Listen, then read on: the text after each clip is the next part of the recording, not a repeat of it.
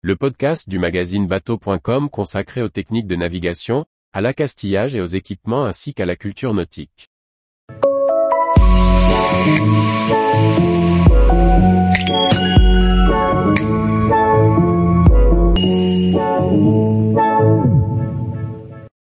Tour de Fort Cigogne. Quel est l'usage de ce célèbre amer des Glénans? Par Briag Merlet.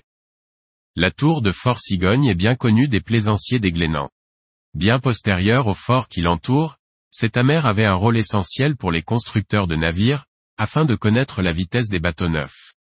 Tout plaisancier ayant mouillé dans l'archipel des Glénans a déjà noté cette haute tour sur l'île Cigogne. La tour en béton dénote avec le fort du XVIIIe siècle qui l'entoure. Si le fort a bien été créé pour protéger, sans un grand succès, l'archipel des corsaires et de la marine anglaise, la tour n'a été édifiée qu'en 1911 pour une toute autre raison.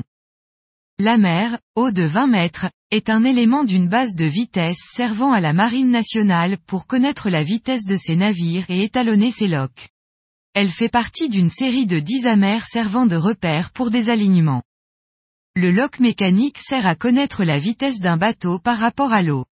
L'époque de la planchette et de la corde à nœud étant révolue, il s'agit en général d'une hélice entraînée par l'eau sous la coque ou dans le sillage. Mais la correspondance entre sa vitesse de rotation et la vitesse réelle du bateau n'a rien d'évidente. Il faut donc calibrer l'instrument. Pour cela, lors du lancement d'un bateau neuf, on mesure à l'aide d'un chronomètre le temps nécessaire à un bateau pour aller d'un point A à un point B, dont on connaît précisément la distance qui les sépare.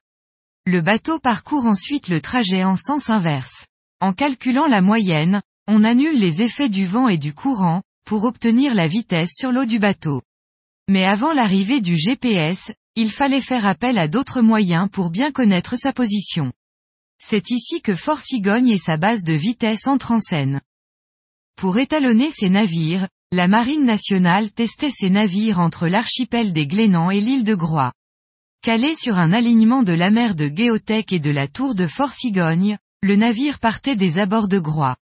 Il prenait un top chronomètre au passage de l'alignement traversier du phare vert de Douélan et de la mer de Pincleux, jusqu'à prendre une première mesure lorsque la vigie voyait superposer le clocher de Riec sur Belon et la mer de Kerhermen.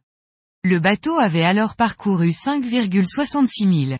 Un deuxième top supplémentaire en ayant par le travers la mer de l'île verte et celui de Raguenès, confortait les mesures après 1,94 000 supplémentaires. Il ne restait plus qu'à mettre le cap sur Groix en sens inverse en alignant la mer Saint-Nicolas et celui de Kérigan, pour faire les relevés complémentaires et annuler les effets du courant et du vent. Les bases de vitesse sont de retour à la mode, mais le GPS est désormais l'arme de choix. Pour autant, la méthode exposée reste valable. Alors avis aux amateurs de low-tech, une partie des amers reste visible. Sinon, à vous d'en trouver de nouveaux. Tous les jours, retrouvez l'actualité nautique sur le site bateau.com.